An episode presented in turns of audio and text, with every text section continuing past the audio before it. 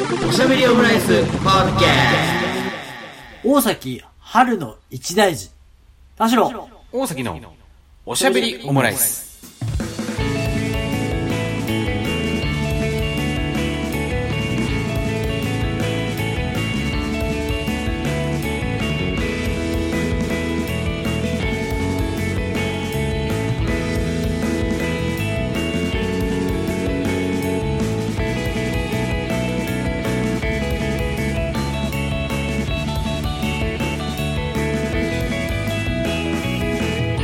等身大のカルチャートークおしゃべりオムライス第232回の配信です。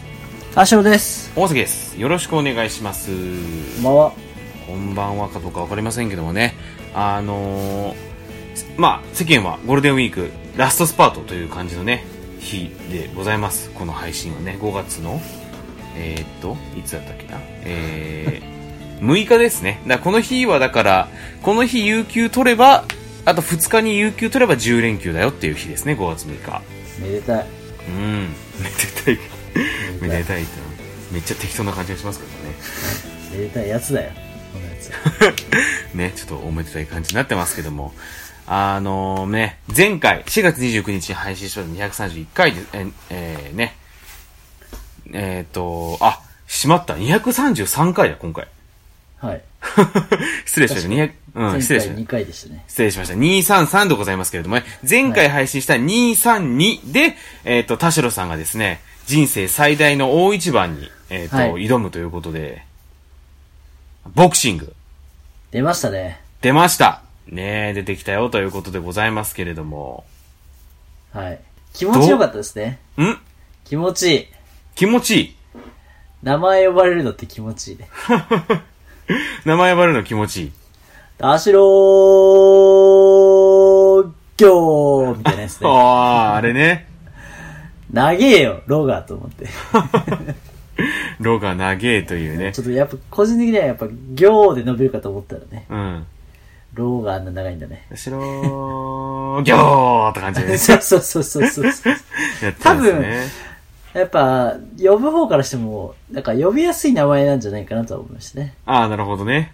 うん。うん。渡嘉敷とかやっぱ言いにくいもんね。とかしーってね、ちょっと。ええーってね。うん。いやー、行ってきましたね。うん。うん。緊張しました、やっぱり。あ、緊張しましたか？緊張したし、うん。なんか、あの、大崎さんも、その体育祭とか、うんまあ、高校の時、くしくも3回とも体育祭ってなくなっちゃいましたけど、我々のそうかいや、そうだよね。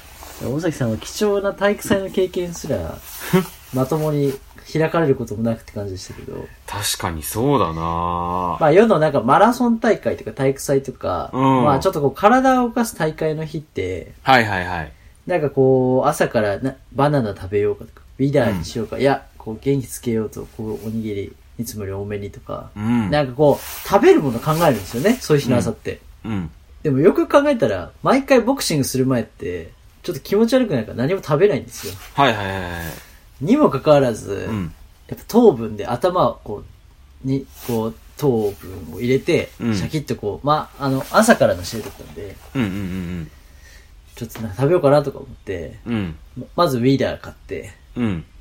で、あの、ピーナッツバターサンド買って、うんうんうん。でもやっぱすぐエネルギーに変えたいと思って、あの、はいおにぎりを2個買ったんですけど、うん。でもなんかさ、10時からすぐ試合で、まあ11時ぐらい出番で、うん。で、10時に買って食べたんで、うん。1時間前に、普段は何も食べずにやる人間が、うん。ちょっと食べ過ぎたな。いや、ウィダーにピーナッツバターサンドはちょっとね、そう。さすがに、動揺が見えますよね。うん、ちょっと動揺して、ちょっとあの、なんだろう、心、ね、あの、前回のね、その配信の時にもう、いそうやって自分に向き合ってきたんだから、恐るるに足らずですよって話をしたにもかかわらず、動揺がものすごいじゃないですか。そう。だから、なんか消化しきれなかったのかな。やっぱマスクして、あの、うんやるんですけど、うん。マスクの中からずーっとピーナッツバターの香りがしてて、ちょっとオイリーでしたね。いや、そうよ。普段だったらね、あんなちょっと美味しくこう食べるような、ター好きなんですけど、うんなんかずっとピーナッツ邪魔だなと思いながら。いや、もうマスクにこもっちゃうよね、そんなアメリカっぽい香りがね。そうなんですよ。まあ、アメリカの子供みたいな香りがね、しちゃいますからね。そその辺からもちょっと緊張してんだなと思いながらい。や、そうね。まあでも楽しく試合したんですけど、うん。え結果で言うと、はい。えー世界チャンピオンの解説者、うん。えー、タッシュのベタ褒め。解説がいるんだ。解説二人いましたよ。ええすごいね。で、あの、リングの上のレフェリー一人と審判が三人います。ええもうがっつりだね。で、セコンドがついてます。あ、セコンドは誰なんですか？セコンドはその各ジムの、うんまあ、あの、長というかリーダーみたいな、うんうんうんトレーナーの、トレーナーの人がいて、いつも、うんその人にもずっと教わってた人で、うん。やっぱなんか気持ちいいもんですね。あの、セコンドがいるって。いやー、セコンド、セコンドがいるって、なんかなくないですか？いや、ないっすね。人生のセコンド欲しくないですか？なんか、まあ先輩とか、うん。あの、メンターとかでもなくて、はいはいはい。セコンドってやっぱ違うんですよね。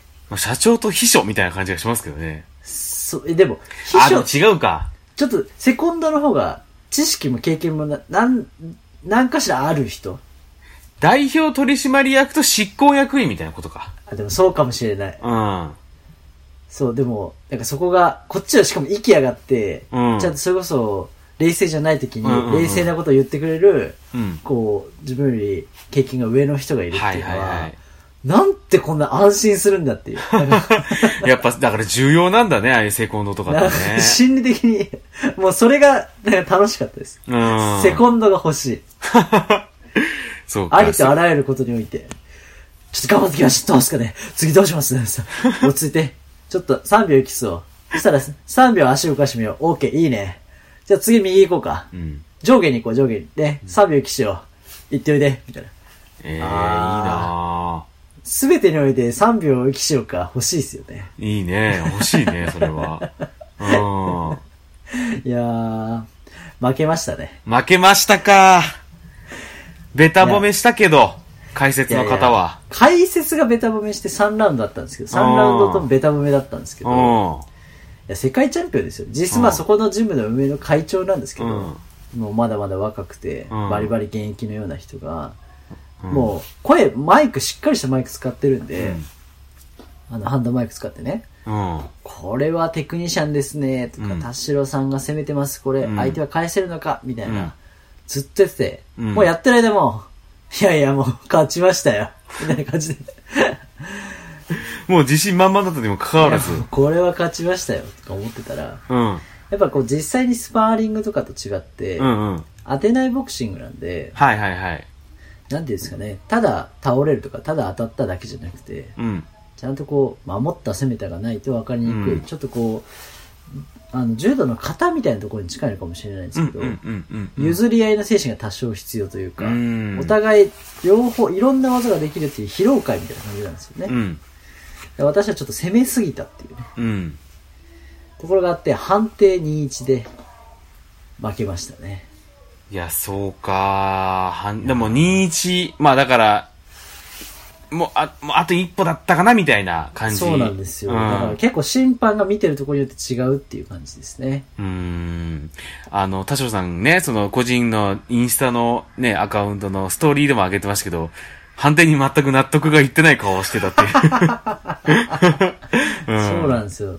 もう数日というかしばらく経ってますけど、うん。未だに納得いってないですからね。勝ったと思ってますからね。あのーユニバースの川瀬名人みたいな顔してますよ。あの時の。もう、もう川瀬明治の漫才見てる時から同じ気持ちですからね。うん。ああいう、なんか、ヘラヘラできない瞬間ってあるんだなと思いましたね。そうね。うん。あとなんか、い、あの、ある時のジャルジャルさんみたいな、その、お前よくそんなボケられるなってガチで言った時の顔みたいな。そうそうそうそう、いうことう。んそういう、そういう感じでした。うん、そうね。だから、親睦を深める、まあちょっとこう、交流会的な試合でもあったんだよ。はいはい、そうよね。うん。それどころじゃなかったです。久しぶりにちょっと、なんか泣きそうになりましたもん。いやーなんで、なんでだよっていう。なんか、あ頑張ったのに、なんか、悔しいというより、な、うんなんでだよって、あの、審判に、あの、すぐ手出るタイプの、一瞬ね、一瞬ですよ。あ。よくないですよ、よくないですよ。よくよくね。だって会長、会長がいいって言ってんだからって。うん。まあだから前回のね、その配信で、その、闘志がね、湧き上がってこなくて、どうしたもんかいのっていう風に話してましたけど、結果的にまあこの、なんでしょう、あのー試合を経て、それが戻ってきたかなっていう感じがあある感じですかね、それは。あ、確かにそうですね。うん。でもやっぱ相手が闘志むき出してくると、うん。ちょっとこう、なんていうの闘争心というか、うんうんうんうん生存本能というか、うん。相手はなんと、あの、61歳だったんですよ。あ、この、ね、ちょっと今これ画像だけ見てるんですけど、この方61歳なんだ。で、なんかまあ、年齢じゃないんだなっていうのは、61歳の、なんか、あの、ボクサーが趣味で、うん。あボクシングが趣味で、すごいこう、昔から練習してたっていう、うん。61歳のサラリーマンボクサーみたいな感じで入ってきて、うん。年齢聞いたらおっと思ったんですけど、うん。もう親子じゃんとか思ったんですけど、うん。なんか、あのー強そうな、体も締まった方で、なんかね、見た目的に、顔、顔だけ見るとその、クサリトリックモンキーズ。あ、そっち？俺はなんかその、クリトリックリスのスギムさんみたいな顔だなと思ったんですけどね。そうですね。どっちの要素もあると思います。うん。うん当てちゃいけないって言ってね。すげえ当ててくるんですよ。えダメじゃん。そうなんですよ。うん。それでね、距離を取ったらね、多分下がったって判定をされたんですけどね。ああ、なるほどね。もう詰めてきたらこっちも詰めりゃよかったです。最後あの、うんキスするみたいなね。あのくだり。コロナ禍でもうできないと言われてるあのくだりをね。自分もそうですけど、もう向こうもやっぱここぞとばかりうん練習の成果を出そうという、うんうん。やっぱこう熱がね、すごかったんですよ。なるほどねこいつをもう、もう打ち負かしてやろうという思いがやっぱあって。うんやっぱね、そういう、ひやっぱ61歳のうんおじさんの闘志むき出しに会うこと、まあないんで。いや、怖っ なかなかないっすよね、その、そういうの見れるのってね、なかなか、その、高円寺の公園とかで、なんだお前は なんだこの世の中でいいと思ってんのかみたいな、そういう、モグラ、モグラじゃん。あれは闘志なのかな？お前の憲法9条を制定しろみたいなね、その、そんな、そういう感じの言ってるおじさんしか見かけないですからね、こんなこう正当な形でね。うんうん。なんかこう、不満とかイライラしてるじゃなくて、対、to 俺に、あの、闘志ってあんまりなくないですか？そうだよね。この人うん漠然といろんな人にイライラして、結果自分に対してなんかすごいちょっと不快な思いはいっていうのはありますけど、うん。そうね。確かにそうだろうな。あの、田代今から倒しますって言ってる人、うん。ないなぁと思って。いやもうそうするとやっぱ、うんギャーってキャ言うんですよーだよね。田代、今から倒します。倒しますキャーキャーだよ、それはって思っちゃうんですよ。そうなんだよ。うん。キャーって思いながら、やっぱこっちもやってるぞってやっぱなる、なるからね。いやー、残念ながらですねうん。いや悔しいですか？悔しいですよ。だって、うんいや、まあ、勝負には負けましたけど、うん。やっぱ勝ってますからね、こっちは。いや、違う違う違う。負けてるのよ。判定負けしたのよ、あなた。判定ではね、判定では。うん。判定上はね、うん。いや、別にでも KO と、KO とかじゃないわけでしょ？ないですよ。で、けそれだったら判判定になるわけでしょ？会長がいいって言ってんすよ。違う違う違う違う。で、そういうの持ち込んできたらダメだかやっぱり、ずっとそうなんですよね。ら。うん。多分あのー、剣道をやってた時も、うん。やっぱあの、直接教えてもらってる人とかじゃなくて、たまに来る会長とかには褒められるみたいな。うん。でも仕事始めてもそう。うん。あの社長か会長とは仲良くなるけど、うん。あの部長とはちょっといあうまく評価されないみたいな。あいや、会長がいいって言ってるんですよ。まあ、あるなんか日け決裁権ねえし、みたいな。ー、そう、うん。だからそのね、中、中間管理職からすると鬱陶しいタイプなんでしょうねうっ。とうしい。うっとうしい若者だと思うよ。いや、一番嫌ですよ。そんな、鬱陶しい若者って言いながらもうあと1ヶ月で30とかなっちゃいますからね。そうですね。うん。まあでもだから、投資っていうものを、それでもう取り戻せたっていうところではやっぱりいい経験だったっていう感じですかね。そうです。だから、うん大崎さんにもちょっとこう、それを経た私から、うんちょっとこう、アドバイスというか、うんうん教訓で言うと、うん。もう、もやもやしたら、うん。社会じゃなく、誰か一人見つけて叩けです。怖えな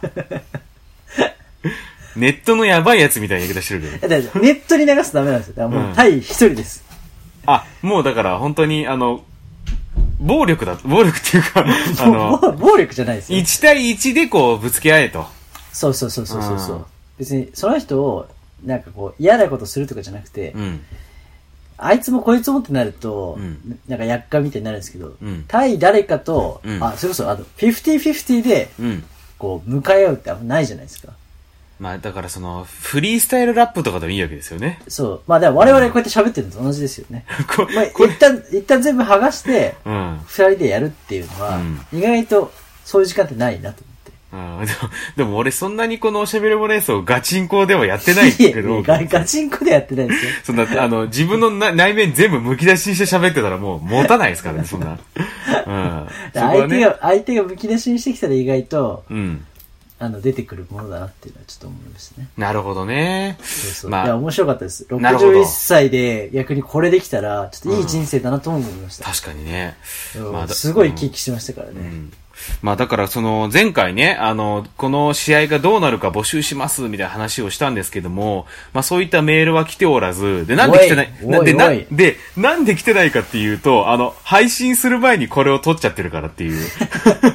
そりゃ来てねえよっていうね。だからその、あの、なんでしょうね。これ聞いてる方にとっては、いや、あの、送ったのにみたいなのがあるかもしれないですけどもね。うん。あとこれ、今回も2本撮りなんで、その送っていただいたメールがお読めるとしたら、最速でもら再来週ですっていう話になっちゃうので。軸が歪みすぎてるよ。はい。すいません。あの、ゴールデンウィーク進行みたいな話もあって、あの、時空の歪み発生してしまったんですけども、すいません。あの、ただ、あの、はいなんでしょう。この、えっと、今撮ってるこの回が配信されるまでは、送ってもらったものはその予想ってことになりますからね。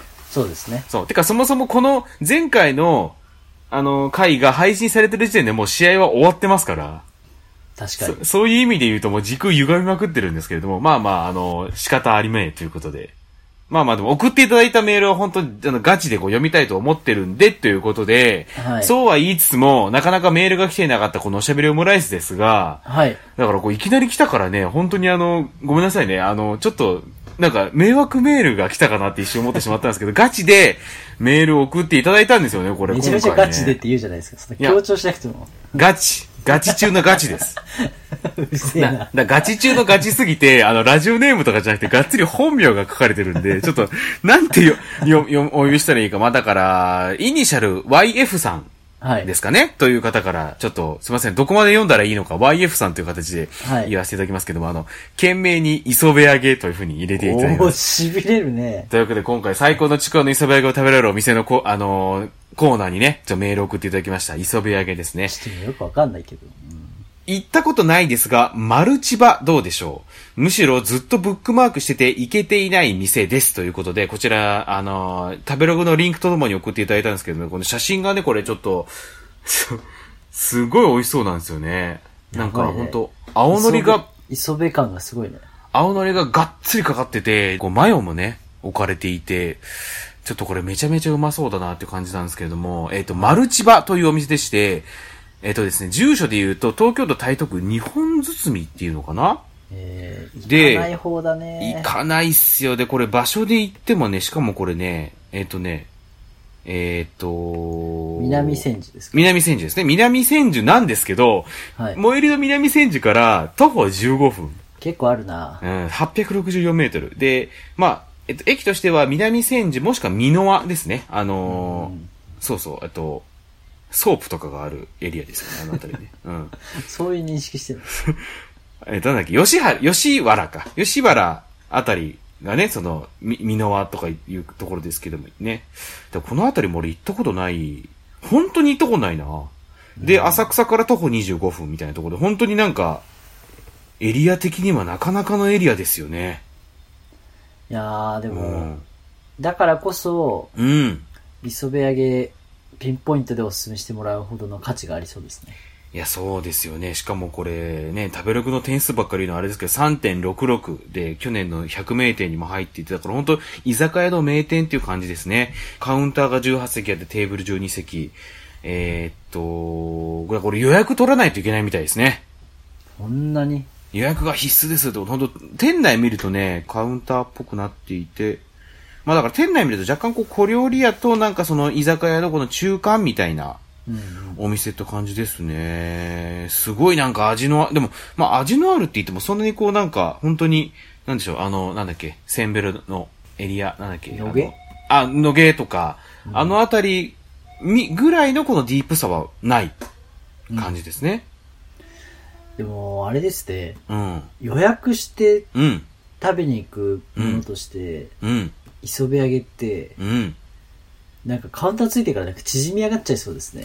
そうだね。いや、なんか、もう、なんか食レポの感想待ちみたいな。うん。どうですか？予約してまで食べる磯辺揚げはって言われてるような気分。いや、そんな、そんな詰め寄ってる感じじゃないと思いますけどね。うん。いや、そもそも何なんですか？このコーナー。いやいや、最高のちくわの磯辺揚げを食べられるお店を募集してるわけですよ。な、なんで知りたいと思ったんでしたっけ？いや、いきなり読んだからさ。もうきっかけ忘れちゃった。きっかけすら忘れてしまいましたけどもね。やっぱ練り物じゃないですか？大崎さんが練り物がピンとこないってとこからですか？練り物ね、そうだそうだ。うん。はい。でも、ちくわの磯辺揚げは好き、好きっていう話から。いや、好きですよ。うん。の中でやっぱ最高のって食べたら変わるんじゃないかっていう。そうあ、でも、それは、あの、おでんにおける練り物の魅力のコーナーもあったから。うん。うん、それも教えてほしい。でももう、季節的にね、オフシーズンっぽくなってきてしまったけれども。まあでも、夏おでん食っても別にいいわけだもんね。いいですけど、ピンとこない人からの今の発言は、失礼に当たりますよ。いやいやいやいや、マジマ顔ジマジマジ顔。今めちゃめちゃ怖かったですもん。そんな怖い。食べたい人は食べたらいいわけですもんね。そんなひろゆき的な言い方はしてませんけどもね、そんな。基本ひろゆきですからね。勘弁してくれよ。ただ、まあ本当に2ちゃん、だしょうがないですよ、それは俺。あの、今、今でこそ、ちょひ今の、ね、若者と言われる Z 世代とかがひろゆきにね、浸水してるのは良くないなと思うわけですけど、それなんでかっていうと、その、2チャンネル創世期に2チャンネルにいた人間ですからね、私はね。確かに。ああ、その、ね、あの、ネオ麦茶のバスジャ、西鉄バスジャック事件とか、そのああ2チャンネルが閉鎖しそうで、なんかその僕の肛門も閉鎖しそうですみたいなそういう時期に2チャンネル見てましたから、まあそういう人間からすると当時はやっぱりそのひろゆきっていうのは、まあでもなんか、そんな、な、なんだろうな、その、論、論破心みたいなそういう扱いではなかったよ。なかったよね。なかった、なかった。うん。チャンネル自体がちょっと違ったして。そう、そういうなんかアウトローというかね、感じでもあったしさ、そんな。今思うと、うんあれですね。大崎さんとひろゆきは、あのフランスで交換してるから同一人物説ありますね。そうなんだよ。あいつ今パリ住んでるからな。うん。大崎ひろゆき同一人物説ある,、うんあるな。参ったな。だから、ひろゆきが日本帰ってきたら、俺、ちょっと俺、パリに住もうと思うんだって言い出しそうな感じがしますけどね。洒落たクラフトビール毎日飲んでる生活シャラテクラフトビール飲みながらね、配信して、スパチャもらってる、スパチャ投げてもらってる人生あるかもしれないですけど、いや、そんでもまあなんで、今こうやってラジオを録音してるのなんか嫌だな。本当ですよ。同じじゃねえか。か。うんだから、だから俺がパリに行ったら田代さんも田代ひろゆきのおしゃべりオムライスがありますからね。うん。なんか変わってるけどな。うん。うんそうそうそう。うん。まあだからね、そういう、ということで、まあ、ぜひ、どしどしまたメール募集してますので、しゃべやまアットマーク Gmail.com、shabomu アットマーク Gmail.com、もしくは Twitter、インスタの DM でもね、まあ、なんならリプライでもいいので、あの、送ってもらえれば、と思いますのでね、よろしくお願いしますっていう感じですけれども、まあちょっとねそうん、なんかいろいろとこう話してきましたけれども、もう一つちょっと話したいことありまして、あのー先日、4月のね、23、24かな？にちょっとあの、私、あの、福島の方に行ってまして、お。3泊4日ですよ。墓参りですか？墓、お墓ないです。あの、お墓僕、あの、西の方にしかないんで、大阪とか。いつも。お墓ないですうんお墓に、あの、大阪にありますんで。だなかなかだからあんまりこう、北の方に行ったことはなくてさ、それこそ本当福島マジで俺初上陸だったんだけど、うん。あの、USJ にね、その、アラサーの、あの、前の会社の皆さんと5人で1泊2日で行きましたっていう、翌週は1人で福島に3泊4日ということでね。遊びすぎじゃねえか。その次の週もあの、家族で温泉旅行行ってますからね。すげえな。うん、なかなかちょっと、まあちょっと、ちょっ大学生じゃねえか。と詰まっちゃったんですよ、いろいろね。うん、いろいろな予定が詰まっちゃったんですけどもね。なんで福島行ったかっていうと、あの、ももクロのライブを見に行ってたんですね。おで、あの、これがですね、ももクロ春の一大事っていうライブなんですけども、まあ、この春の一大事って何かっていうと、まあ、もともと春の一大事っていうのは、その、まあ、早見あかりさんが辞めるとか、あとあの、新国立劇場、あ、ごめん違うわ、国立、あ、じゃあ、新じゃないんですね。当時の国立競技場でやりますよとか、そういうなんか、ももクロにとっての一大事を示す春のイベントだったんですけど、まあ、それが、2000、えーっと、17か、に、富士見市、埼玉県富士見市の公園でライブをやった時から、えーっと、これはあの、ももクロではなく、いろんなこう地方にとっての一大事を巻き起こしますよっていうことで、一種そのなんか地方活性、地域活性化みたいな意味合いを持ったイベントになったんですよね。で、その富士見市の翌年が滋賀県の東近江市、で、その翌年2019が、えーっと、富山の黒部市に、えーっと、行って、で、まあ、そんな、そんな感じで、こう、各地、そのなんか、あの、し招致合戦みたいな感じになって、なりつつあるイベントではあるんですけれども、でその翌年2020年には、まあ、ももクロもともとなんか、まあ、ももクロというか、あの、アーリンが、えっと、浪江女子発組合っていうですね、その、福島県浪江町のなんかご当地アイドルみたいなのをまた別に始めて、っていう縁もあり、あれ違うか。ごめん、時系列がちょっとぐちゃぐちゃかもしれないけど、っていうのもあったりとか、あとまあ、震災復興みたいなところにも結構コミットしてきたっていうのもあって、で、かつ2020年の春に、あの、J ビレッジ、えっ、と、奈良派と広野、奈良浜町広野町にまたがる施設なんですけど、これがあの、もともとサッカーのトレーニングセンターなんですけど、うん。その311以降は、あの、原発事故の、えっと、処理、処理、原発事故処理の、えっと、拠点として使われてきた場所なんですね。だからその、えっと、なんか、お、お、お、汚染、汚染土っていうんですか、ああいうのがこう置かれたりとか、その作業員さんのベースになったりとかっていうと、そういう場所になっていたんですけど、それが2020年に、その、そう、それがもう終わり、拠点としては終わって、そのトレセンとしてまた新たに、新たにというか、復活しますよっていう年だったんですよ。うん。で、その、まあ、こけら落とし的なイベントとして、ももクロ春の一大事を、えー、奈良派広の、えー、浪江の三町合同でやりましょう。J ビレッジでっていうことになってたんですね。まあ、ところが、まあ、ちょっとやっぱり、まあ、もうね、皆さんも実感されてる通り、あの、新型コロナウイルスの影響で、2020と2021は延期になったんですね。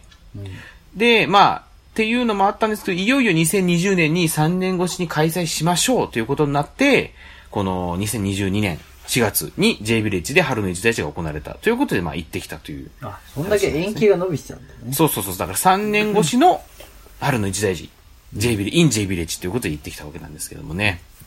まあだから、同日でライブがあるんだけど、でまあ一応距離的に、まあ日帰りで行けるっちゃ行ける距離ではあるんだが、なんかその、常磐線もさ、そんなに本数調べてみたら多くねえと。うん。多くねえし、で、まあなんかそのライブ、ね、いつもなんか黒部とか行った時にも思ったりするんですけど、ライブ行っただけでやっぱ帰ったりするっていうのは、まああんまよろしくないというか、もったいねえと。で、なんかそのライブの趣旨的にもね、あんまもったいねえなっていうことで、いつもこう前泊後泊をするんですよ。豪華だね。そうそうそう。で、まあそのエリアと、エリアとしてはまあなんかいろいろこうなんかね、居酒屋とかで飲んだりもしたいしっていうことで、まあ近くの大きめの、えっと、町にホテルを取ってっていう形でいつもやっていて、だから今回は、えっと、いわきですね。あの、佐久間信之を生んだ町でおなじみのいわきです。福島出身なんだ。そうそうそう。えっと、佐久間信之さんと、アルピーの平子さんと、あと、ゴージャスさん。このさ、あと、あれだ、赤津さん。この4人がね、福島県いわき市出身なんですけれども。そんな並びで言われましてもってな感じですけいわきビッグ4がね、こう生まれた 町。で、そこに3泊ね、4日で撮って。で、まあ、これもね、また前回の、前回だったかな？前々回か、に話しましたけど、ね、段取りをね、して、もう何時何分の電車に乗って、東京からいわき。で、これ早めに撮ったら、あの、3割引きになるからってんで、早めにこの、電車も抑え。で、ホホテルなんかはもう、前、前の年の12月に撮ってて。うん。怖いわ。そうそう。で、し、しかもね、階段。で、階段と思うじゃん。でもね、この、ホテルにおおいては、この前の年の12月に通るっていうのですら、出遅れてるんですよ。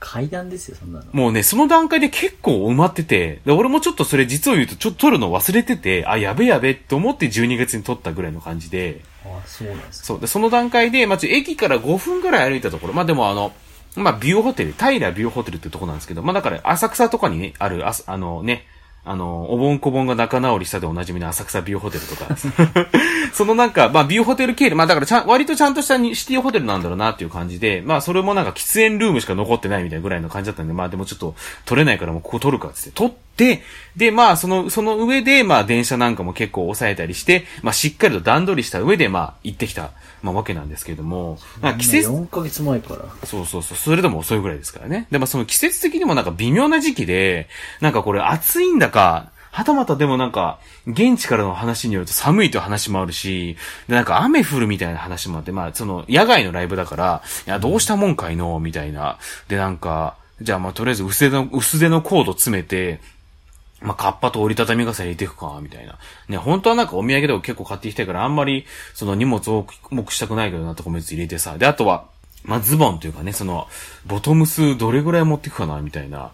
その、ジーパン履いて、ジーパン履いていくけど、もう一本ぐらい、うん、まあ、この、まあ、裏肝っぽいやつになるけど、まあ、もしね、寒くなった時も、まあ、これ、いいから、まあ、持っていくか、とかで、あと、まあ、ももクロでね、タオル？まあ、これはまあ、汗かいても拭けるし、まあ、マフラー代わりになんか持っていくか、なんて言いながら、ね、なんだかんだ荷物多くなっちゃったなって言いながら、まあ、その、荷物多いね。荷物多いんやっていうね。荷物多いねんっていう、なんか日本の社長的な感じですいませんねって感じで、ケツさんにはちょっと申し訳ないなと思いながらね、あの、行ったわけなんですけれども。で、いわき市にね、金曜日の午後3時ぐらいに着いたら、まあ、着いたんですけど、なんか人がね、あんまいねえんですよね。満席なのに？そうそうそう。ホテルは全部埋まっているんだが、人いねえでなって感じで。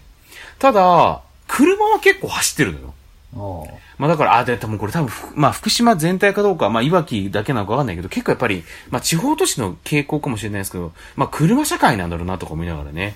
うん。そう必ずしも東京から来るっていうよりも、うん東北全体から来てるとかね。そうね、それもあるかもしれないしっていうので、まあそうか、やっぱり車社会なんだなと思いつつ、なんか近くにね、こう駅ビルがあったんで、ちょっとここ見てみるか、なんつって、ラトップって名前の駅ビルなんですけど、まあそこになんかち、ラポあの、えっ、と、スイートポテトのお店じゃないです。ラトブっていうのがね、駅ビル入ったんですけど、なんかね、その、なんか入ってもなんかちっちゃいなんかドラッグストアがあったりしてね、なんか、ドラッグ M&A って名前で、なんか買収したかされたかなのかなとか思いながら。別にいいだろ。うん、あとはなんかち、なんかちっちゃめの東急ハンズとかも入ったりして、ああ、なるほど。まあだからここに来ればなんかいろいろ売ってるんだなとかいろいろこう街をね、こう、ちょっと偵察偵察しながらね、回ったりして。あとはその、佐久間さんが、それこそ佐久間さんがインスタでおすすめしてたベーグルショップに行ってみたりとかね。ちょっとあの、チェックインまで時間があったんで、行ってみて、だそこがめっうん、そこ、あの、マジでめっちゃうまくて、なんか今まであんまりこう、ベーグルっていい印象持ってこなかったんですけど、そこの 何があったんだよ、ベーグル。なんかあんまりこうなんかカサカサ、カサカサっていうか、カサカサしてる感じがあったんだけど、そこのベーグルマジめっちゃもっちりしててめっちゃうまいやみたいな感じで。これなかなかいわき侮れないなっていうのはやっぱりさすが、さすが佐久間さんだなっていうふうにも。今は人のこと笑ってたらいいですけど、私ベーグル人生で一度も食べたことないです。あ、本当ですか？だじゃあ、じゃあぜひちょっと、いわきまで行ってみてください。ベーグルカサ食いにカ。サカサしてると思ってたんで。しっとり、もうほんとしっとりもちもちでめっちゃうまかったんで、ううまいなとか思いながらね、それで。ベーグルってまあでパンだろ？パンだから別にいいだろうと思って。いやいや、これ、あ、でもこれはもう、わざわざベーグル食べて何なんだよってちょっと切れてたんで。ちょっと食べいやてみたいで、す。いや、でも、俺もわざわざと思ったけど、わざわざ食う価値あるなってくらいのえーベーグルだったらね。いいですうん、まあ美味しいなとか思いつつ。で、まあちょっと、チェックインのね、その、時間になったんで、ホテル行こうかと思って、まあ、平ビューホテルね、チェックインして、結構古いところではありつつも、まあでもビューホテルって言ってるぐらいだから、ちゃんとまあ、シティホテルっぽくしようとしてる感じはあって、まあいいなと思ったりしたんですけど。で、なんか、引き出しとかね、あったりするじゃん。いろいろこう、なんか、宿泊の規定とかが入ってるやつ。で、なんかそこにこう、聖書が入っててね、ああ、なんか聖書があるホテルも最近なかなか見ないなと思いつつ、で、横見たら QR コードがなんか書かれた紙があって、なんだろうなと思ったら、あの、エロの、エロチャンネルの番組表だったんですよ。あ QR コードで。そうそうそう。な、最近ね、なんか、よくその、エロチャンネルの番組表置いてあったりするの見たりするけど、あ、最近はこれ QR コードなんだと思いながらね、こうなんか、こう QR コードで見てみて、あ、今なんかその人妻ナンパやってるんだとか思いながら、うん。でもなんかそのエレベーター前にペイチャンネルカードなかったよなとか、でなんか、テレビもこれ普通のリモコンだからこれちゃん、なんだろうなと思って、で、つけていろいろチャンネル回してみたら、あの、エロチャンネルが無料だったっていうね。こういう、なんかね、ラブホテルとかだったらわかるけど、こういうなんか、エロ、エロホテルですね。こういうなんかシティホテルっぽいところで、あの、エロチャンネル無料ってめずいなって思いながらね。うん。で、しかもなんかそれ、地上アナログのチャンネル使って流したから、もうなんか結構画質が悪くて、なんか女優さんの顔がこう二重になったりとかしてて。すごいなんか癖、癖ホテルだなとか思いながら。エロトリップですね。そう、エロトリップして。で、しかもなんかちょっと、なんかちょっと暑いなと思って、で、空調入れたんですよ。はでも、なんかあんまり涼しくなくて、で、あれ？と思って、でいろいろ調べてみたら、そこね、個別空調じゃなくて、全館一斉だったんですよ。あ。はで、その全館一斉制御の空調が暖房だったのよね。だちょうど暖房から冷房に切り替わるよぐらいの時期で、多分ホテル側もこんな暑くなると思ってなかったから、冷房に切り替えられてなかったのよね。あ。うん。そう、だから、えー、うわ、マジかよ。令和4年で個別空調じゃないことがこんな効いてくるのかっていうね。逆に、個別空調じゃないホテル、ないですね。いやだからか。いや、だからめっちゃ古いからそうなってるんですよね。そう、だから個別にエアコンが入ってなくて、みたいな感じで、ねいや、そうか、ちょっとこれから、またホテル段取る時も個別空調かどうか気にしなきゃいけないなとか思いつつ。うん、まあ、しゃあないから窓開けるか、みたいな風にして。で、まあ、あの、ほどなくして、まあ、5時とか6時になったんで、まあ、ちょっと今日は早めに飯食って寝るか、とか思って。で、そのまたラトブに入ってるね、その、おお寿司屋さん、小野崎って前の寿司屋さんなんですけど、はい。なんか回転寿司なんだけど、あのーまあ、回転、あの、多分コロナ対策ってことで回転してなくて、まあだから、こ個別注文みたいなやつなんだけど、まあそこでね、こう、メヒカリあのー 個別、個別注文の後に個別注文っていうか、うん。だから全館い、全候館補してる。そう、候補してね、だから個別で注文して、うん。あの、メヒカリっていうさ、あの、名産というか、そそのあたりのね、こう、名物なんですけど、結構唐揚げとか焼き物で食うことが多いんだけど、そのやっぱ、地元だとお寿司で食えるよ、みたいな感じで、で実際食ってえー、みて。確かに唐揚げ食べたことありますけど。そうそうそう、実際食って、いや、めっちゃうまいな、みたいな。本当結構ね、本当なんか、霜降りのお肉ぐらいの感じで、本当結構油ががっつり乗ってて、こってりしてる感じのお魚で、いや、これうまいな、とか思いながら。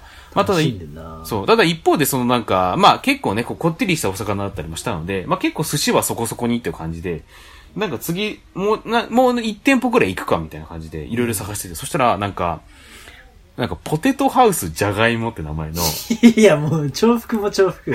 そうなんだよ。じゃがいも、じゃがいも系じゃがいもみたいな感じな ポテトハウスポテトみたいな名前のとこなんだけど、そこはね、なんか名前通り、じゃがいも料理専門店だったんですよね。だろうな。それでなんか、焼肉屋ですとかだったら、いやもうややこしいわってふうになっちゃいますけど、そういう店があって、なんか面白いなと思って、ちょっと行ってみようと思って行って、で、そこがね、カレーが有名らしくて、結構辛いカレーなんだけど、まあ、マッシュポテトがついてるから、まあ、それと一緒に食べると、こう、なんか、あの、程よい感じになりますよ、みたいな感じで。あ、そうなんだと思って。じゃあちょっとそれ、注文するかと思っていただいて。で、結構辛かったね、やっぱり。うん。うん寿司の後にカレー行ったんだ。そうそうそう。で、カレー食って、食って、まあでもなんか、まあ、で、なんか結構シャープな感じの辛さで、まあでも、その、マッシュポテトと一緒に食ったら、まあ割と和らぐなとか思いつつ、まあでも、まあただ、言うてやっぱ辛いんで、結構辛いからちょっと、ません、ちょっとカルアミルクお願いします、みたいな感じで。ちょっと中和させるカクテルを頼んで。で、そこまで結構、まあおの、お寿司でも、えっ、と、ビールと日本酒飲んでて、で、その、ポテトハウスじゃがいもでも、その、まずカシスソーダ行ってからのカルアミルクだったから、まあ結構お酒も回ったりしてたんですね。はで、なんか結構、なんか手元とかもおぼつかない感じになっちゃってるな、みたいあ。な。いい感じになってきてて。一人一人ですよね。一人で。一人ですよね。そうそう。おぼつかない感じになってて。ってなってたら、そのテーブルの上のスプーンにこうパンって手が当たっちゃって、はテスプーン落としてしまったんですね。あ。はで、よっしゃいいのに、この股でこうガッて挟んじゃって、あ。はで、しかも割とこうスプーンにカレーがちょっと乗った状態だったからあ。、やばいやばいやばいやばで、い。デニムにこの、カレーがべっとりついちゃったんですよ。で、あ、やべやべとか思いつつ、それでこうなんか、あのー手拭いでね、こう、こすったりしたんですけど、はまあでも、デニムだしあんまり目立たないかなとか思って。で、しかもその店バーっぽいとこだったから、ちょっと照明も暗めであんまりわかんなかったんですよ。あ。うん。で、まあまあまあ大丈夫かなとか思いながらやったりしたんですけど、まあまあいいよいいよと思いながらカレー食ってたんだけど、でもなんかやっぱりこうちょっと気になっちゃって、ちょっとこう、カレーの味にだんだん集中できなくなって、あ、これやべえかもなと思いながら、まあ食ってて、でも割ともう急ぎ目で食っちゃって、でまあ、ありがとうございますって退店したんですよ。で、そのホテルに戻る道すがら、街灯とかがあるところの下で、こう、チラってこう見てみたら、やっぱりね、結構目立つわけなんですね。で、うわ、目立つなと思って、どうしようと思って、で、まあちょっとこの辺りで、染み抜き剤を買いたいなと思って、応急処置のね。そういく？うん。そうそうそう。で、まあ、あのーまあ、近くのこのドラッグストア、どっかあるかなと思って、調べるんだけど、結構早締まり、早締まりしちゃうのね。で、唯一、8時まで入っあの、やってる、ギリギリで入れるっていうところが、あの、ドラッグ M&A。あ、で、M&A かと思って、ちょっと M&A 行ってみるかと思ったんだけど、本当にちっちゃいところだったから、その駅ビルに入ってる、本当にこうドラッグ的なものしか売ってなかったんですよ。トラック的なもの。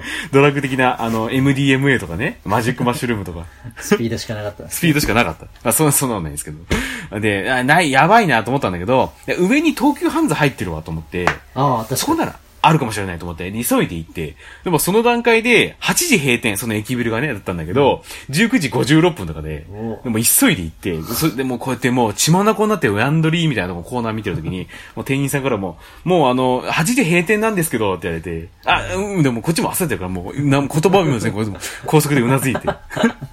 で、あ、あったと思って。で、こう、そのちっちゃめのやつが3、400円ぐらいで、ああ、でも、あ、こんなに安く買えるんだ。ああ、でもなんかめっちゃ使うかもしれない。日本、日本買っとこう、なんかもう感じで。使わないだろ、絶対。で、なんかもう、テンパりながらね、急いでこう、買って、で、もう戻ってさ、で、ホテルに。で、またホテルのこの照明に照らしたら、やっぱ結構汚れてるわけですよ。ああ、これシミ結構すごいなとか思いつつ、で、いや、ちょっとこれちょっとシミ抜きするか、と思って、やろうとしたら、一本なんかメールが入ってて、スマホの方、スマホの方に。はい。それがね、エクスペディアからだったんですよ。あで、そのエクスペディアのメールにね、いわきでのチェックインはいかがでしたかっていうタイトルなんですね。あ。はは。そう。で、あれ？と思って、俺がこの平ビオホテルを取ったのは、ヤフートラベルだったんですよ。ほで、あれ俺ヤフートラベル、ええー、と思って、え、なんかでも、その、チェ、なんか予約する段階でもう割と埋まってたはずだけどなと思っていろいろこう記憶をとか、あとなんか、を巡らしたりしたら、結構なんかその、こういうなんか、いろいろこう、激戦が予想される時って結構、ホテル俺いくつか取っちゃうんですよ。まあ、パンパンパンと押さえて、で、いろいろこう吟味した上で、キャンセルして、こう、一つに絞ろうみたいな風にいつもするんだけど、うわ。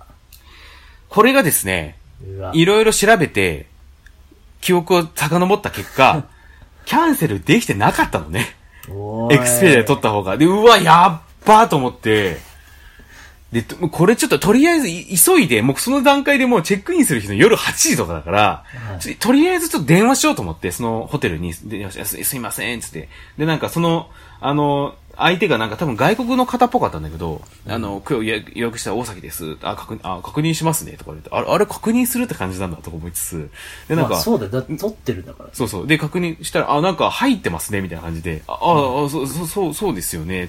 で、ちょっと、あの、すいません、なんか、あの、今日ちょっと予約、ちょっとキャンセルするの忘れちゃってて、どうのこうの、みたいな話してて、話して、で、そしたら、あ、わかりました、つって、向こうの。で、なんか、エクスペディアさんから予約されてる感じなので、ちょっとそれ、こちらではできないので、あの、そちらの方でキャンセル処理やっていただけますか？みたいな感じで、なってたのね。で、あ、あそういう感じなんだ。あ、わかりました。当日キャンセルだもんね。そうそうそう。あで、はい、すいません、失礼しますって感じで。なんか相手もなんかそんなに、なんかちょっと今度から気をつけてくださいねぐらいのこと言われるかなと思ったけど、そういうのもなく。あ、なんかそう、そう、そうなんだ。そう。キャンセル料かかるよね。あ、そう、キャンセル料は100%です、もう。そうだよね。そう、かかって、あ、あ、そうなんだと思って、エクスペエクスペディアからさ、こう、ポチポチやってさ、で、キャンセルってなったんだけど。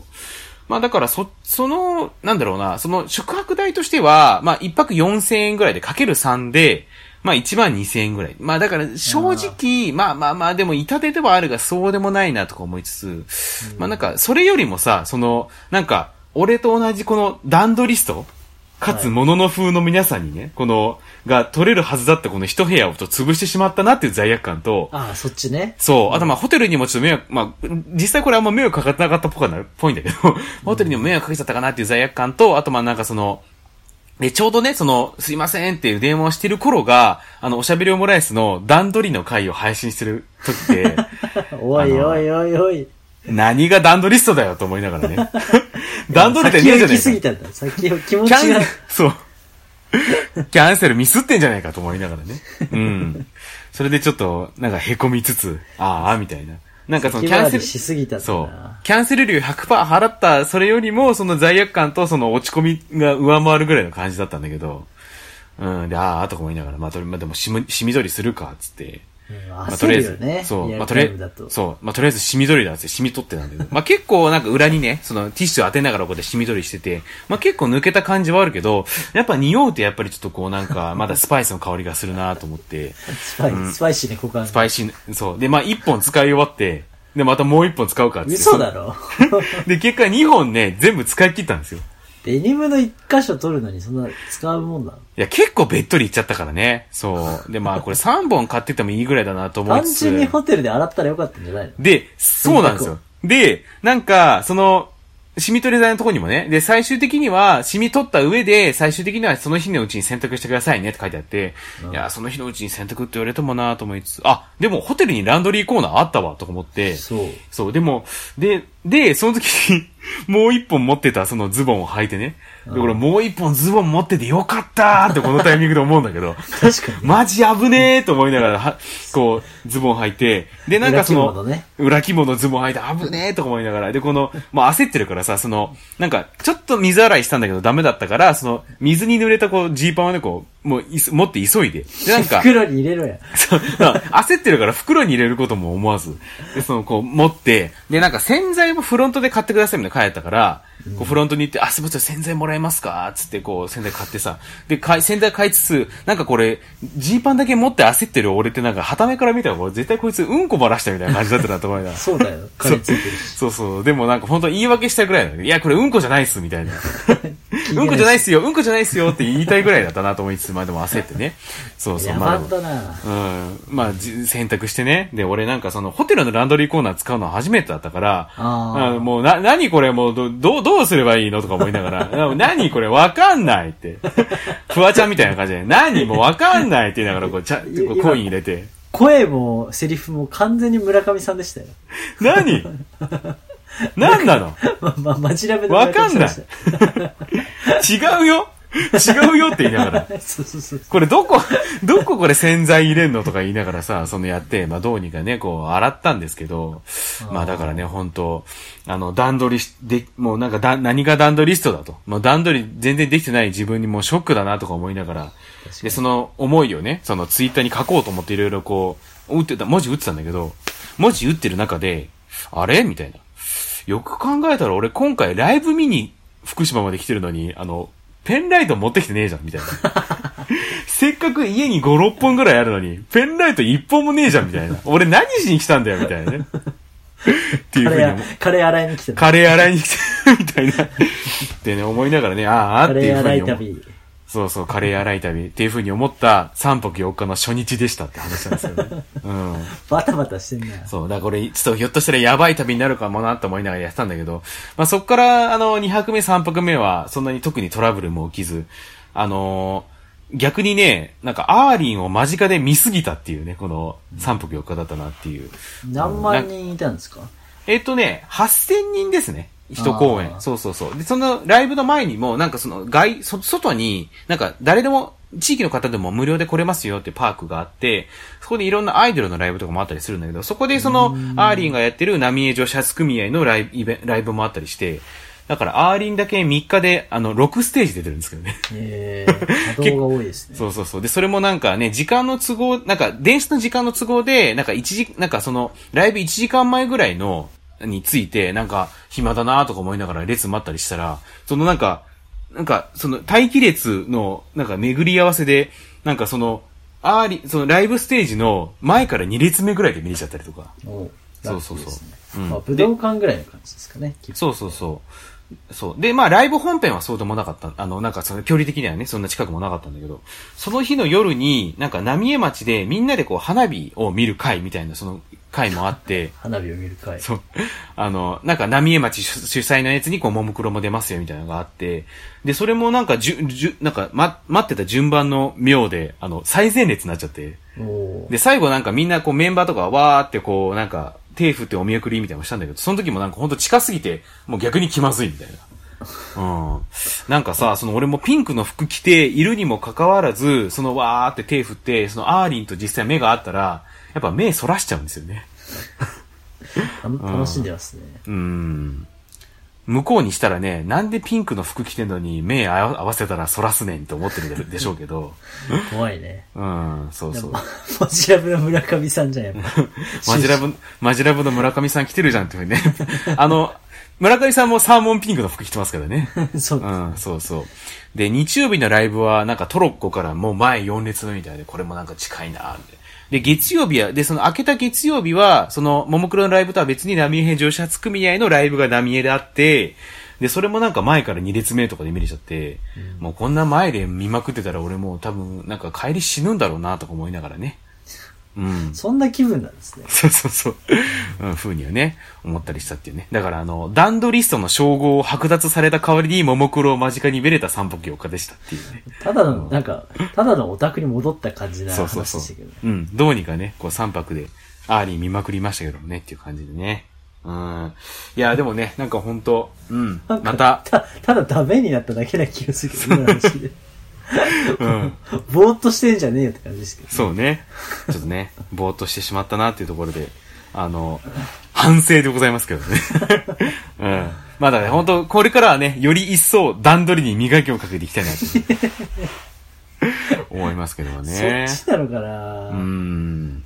なんか、大関さんトラブルシューティング下手そうですもんね。いや、そうなのよ。今回それ思ったんだよ、だから。うん。まあ、だから俺ができるトラブルシューティングのほんとギリギリをね、うん、どうにかこうにか。ういや、ん。でも、染み抜きってあたりが、やっぱなんか、真面目だけど、うん。まずそこってちょっと思いましたね。いや、でもなんかほんと検索したら、とりあえず染み抜き剤で一旦応急処置して、選択すればいいよ、せんするのがいいよ、みたいな。選択だけだと落ちない可能性もあるんで、みたいなのあったんで、まあだからとりあえず何するにしてもちょっと染み抜きをしようかなっていうことでね、したんですけどもね。うん。ねうん。まだとりあえずあの、いわきはね、あの、はい寿司小野崎と、あの、ベーグルホリックってところにね、ちょっと行ってみていいまあいいあと、えその、じゃがいものところは？ん？あ、えっと、あれだ、うん。ポテトハウスじゃがいもですね。うん。回転、あの、海鮮寿司小野崎と、えーポテト、ポテトハウスじゃがいもとベーグルホリック。これね、ちょっと見てみたいで。俺もベーグルホリックはもう帰りも買っちゃったからね。あの、いわきから東京に戻る時に。ハマってうん、うまかったですね。ぜひ皆さんもね、行ってみてはいかがでしょうかということでございますけれども。オシブラムライス、グッズを発売しております。T シャツ、T シャツ、ハット、サコッシュなど、すずりでご購入ください。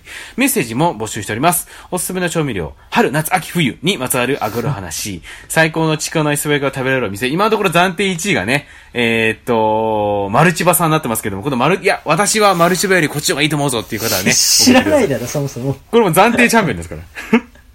ちょ、今度我々もねぜひちょっともう予約した上でマルチバね、ちょっといけ、いけてやマルチバったらなと思う。に急げって感じですね。マルチバに急ぎましょう。で、あとは最高のカルビ丼を食べられるお店、おでんにおける練り物の魅力、そして最高の町寿司のコーナーということで、しゃべはまたまぐ gmail.com もしくは Twitter、インスタの DM でお寄せくださいということでございます。ね。多分僕、うん、ちょっとね、ライブ見に行ったっていうのはあるんだけど、やっぱいろいろ食べちゃってね、うん、サンマのポーポー焼きとかも食べちゃって、3キロ太っちゃいましたけどね、3泊4日でね。